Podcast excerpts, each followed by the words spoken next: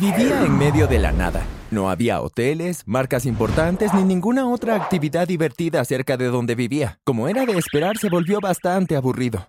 Las únicas actividades divertidas eran jugar al cricket en el campo o ir a la casa de un amigo. Pero solo se puede hacer eso tantas veces antes de que comience a volverse repetitivo y aburrido. Entonces, mis amigos y yo decidimos que teníamos que hacer algo nuevo. Necesitábamos emprender nuestra propia pequeña aventura. Decidimos que sería divertido caminar en el desierto, en las montañas, y después de persuadir a nuestros padres durante años, y después de que prometimos comportarnos y mantenernos a salvo, finalmente dijeron que sí. Pero antes de continuar, danos me gusta, suscríbete y presiona la campana de notificación para que no te pierdas más historias locas. Eran las vacaciones escolares, así que teníamos mucho tiempo para disfrutar de la naturaleza. Primero empacamos toda nuestra ropa y pertenencias, así como algo de comida. Había un lago cerca de donde estábamos acampando, así que también podíamos pescar algo para cenar cuando llegamos allí. También traje mi cámara porque quería asegurarme de capturar este recuerdo, porque sabía que estábamos a punto de divertirnos mucho. Sin embargo, lo que no sabía era que estaba a punto de grabar un video que me convertiría en millonario. Pero más sobre eso más adelante. Mis amigos y yo preparamos nuestras cosas y mi mamá nos recogió a todos en su auto y nos llevó al lugar de campamento. Íbamos adentro en el desierto, así que mientras conducíamos, el terreno se volvió cada vez más accidentado. Estaba tan lleno de baches que algunas de nuestras maletas se cayeron del maletero del coche y tuvimos que volver a recogerlas. Por cierto, asegúrate de recordarlo. Será muy importante a medida que profundicemos en la historia. De todos modos, finalmente llegamos al campamento y mi mamá se despidió y se fue. Mis amigos y yo estábamos tan emocionados. Estábamos solos. Podríamos hacer lo que queramos. No teníamos padres que nos regañaran o nos hicieran ir a la cama. Podríamos quedarnos despiertos toda la noche si quisiéramos. Inmediatamente después reunimos nuestro equipo de campamento y comenzamos a montar las carpas. El paisaje que nos rodeaba era realmente plano, más un desierto que una cordillera. Pero aún era realmente hermoso, y cuando terminamos de montar las carpas, estaba cayendo la noche. Solo nos quedamos allí dos noches, ya que nuestros padres no confiaban en que estaríamos solos durante tanto tiempo, así que queríamos aprovechar al máximo el tiempo que nos quedaba. Sacamos malvaviscos, prendimos fuego y comenzamos a cantar un montón de canciones mientras yo tocaba la guitarra. Fue tan divertido. Pero luego escuchamos algo, una fuerte explosión. Sonaba como una maquinaria, o tal vez incluso algún tipo de animal. Entonces apareció otro sonido, incluso más fuerte que antes, y esta vez sonó como el gruñido de un león. Me hizo saltar fuera de mi piel y nos acurrucamos juntos, temblando de miedo. Ah, ¿Hay leones aquí? Pregunté nerviosamente. Por supuesto que no, idiota, dijo Jack, aunque también sonaba asustado. Podría haber leones de montaña, dije. Oh, claro, sí, me olvidé de eso. Nos sentamos temblando en la oscuridad durante lo que parecieron horas, pero probablemente fueron solo unos minutos. Finalmente reuní el coraje para ponerme de pie. Deberíamos ir a ver qué era. Pareciera que venía de esa dirección. Señalé hacia el este. De ninguna manera, dijo Jack. Tú mismo lo dijiste, podría haber pumas. Pero también pensé que podía oír maquinaria, como un vehículo o algo, dijo Brian. Estoy de acuerdo, vamos a verlo. Éramos un total de siete. Está bien, lo sometemos a votación. Levanten la mano si quieren comprobarlo, dije. Levanté la mano y otras cinco personas también. Lo siento, Jack, supongo que nos vamos. Está bien, gruñó Jack. Nos pusimos en marcha y nos dirigimos hacia donde venían los sonidos. Estaba tan asustado y podía sentir mi corazón latir locamente, pero también estaba emocionado. Este era el tipo de aventura que estábamos buscando. Caminamos un par de minutos, pero finalmente nos topamos con un pequeño valle. Fue como un cráter en el suelo. El cráter era enorme, fácilmente del tamaño de un campo de fútbol. Pero no fue el cráter lo que llamó nuestra atención, era lo que descansaba dentro. Una enorme criatura, algo así como un cruce entre un tigre, un dragón y un pez, se sentó en el centro del cráter en una jaula enorme. Rugía fuerte, mientras la gente se paraba a su alrededor pinchándolo con varillas y pareciendo analizarlo. La criatura era enorme. Supuse que se elevaba al menos a 20 metros de altura. No podía creer lo que veía. Esto tenía que ser un sueño. Criaturas como esta no existían. ¿Cómo fue esto posible? Al principio pensé que debía estar alucinando. Tal vez fue el calor del desierto o tal vez había comido algo caducado.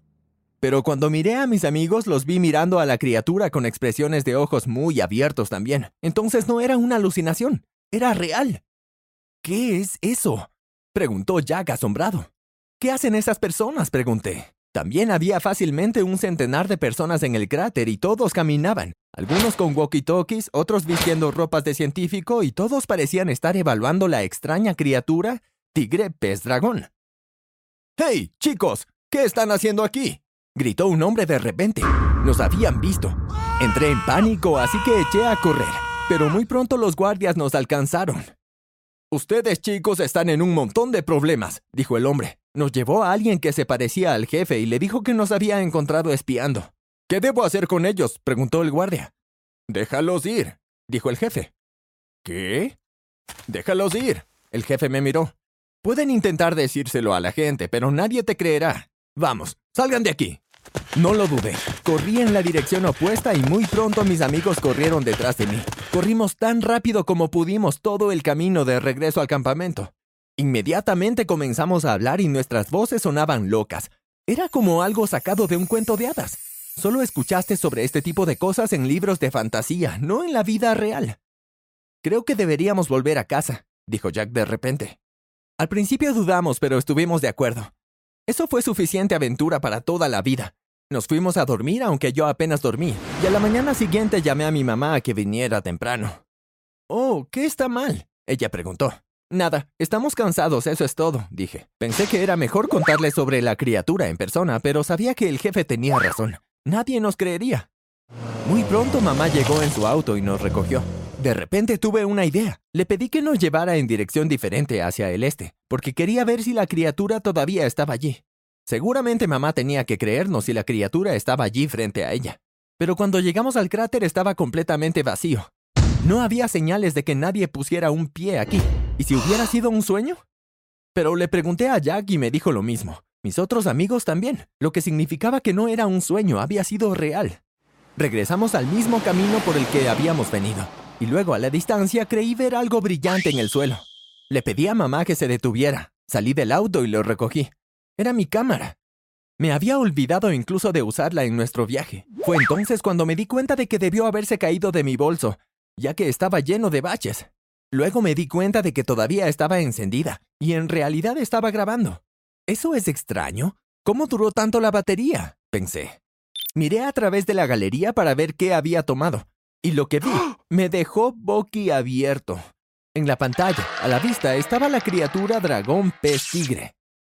Caminaba por la calle mientras las mismas personas de anoche lo rodeaban guiándolo con varillas eléctricas. Cada vez que alguien lo golpeaba con la varilla eléctrica, la criatura gritaba de dolor. No podía creer mi suerte. Tenía imágenes reales de la criatura. Corrí de regreso al auto y se lo mostré a mis amigos y se volvieron locos de emoción. Le mostré a mi mamá y una vez que le expliqué lo que habíamos visto anoche, ella comenzó a creerme. Fue entonces cuando dijo algo que me hizo que todo encajara en su lugar.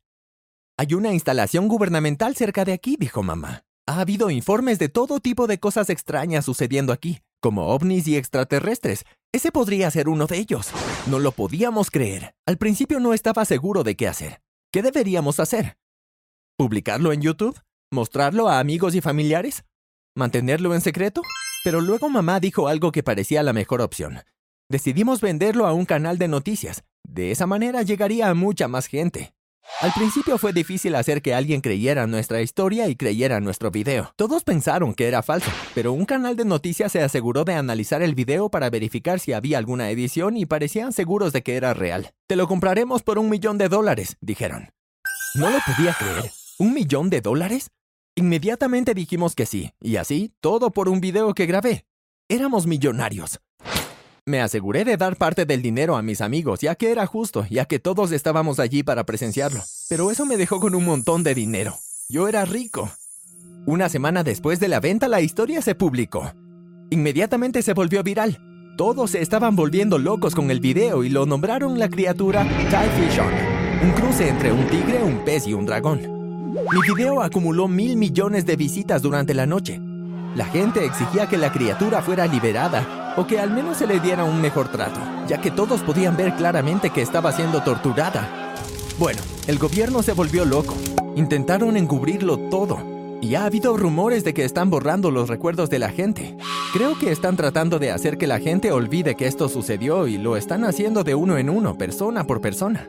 Sin embargo, eso es mucha gente, ya que más de mil millones lo vieron. Pero creo que eso es lo que está haciendo el gobierno. El otro día le pregunté a Jack sobre la criatura y me miró sin comprender. Me preguntó de qué estaba hablando. Temo por mis recuerdos también y espero que el gobierno aparezca en mi puerta cualquier día para borrar mi propia memoria. Por eso estoy grabando esto. Si has encontrado este video, lo más posible es que mi memoria se haya borrado. Si reconoces mi rostro y me ves y me hablas de esto, no sabré de qué estás hablando. Pero al menos lo sabes. No creas todo lo que oyes. Podrían ser... Espera, ¿qué es ese ruido? ¡Ah!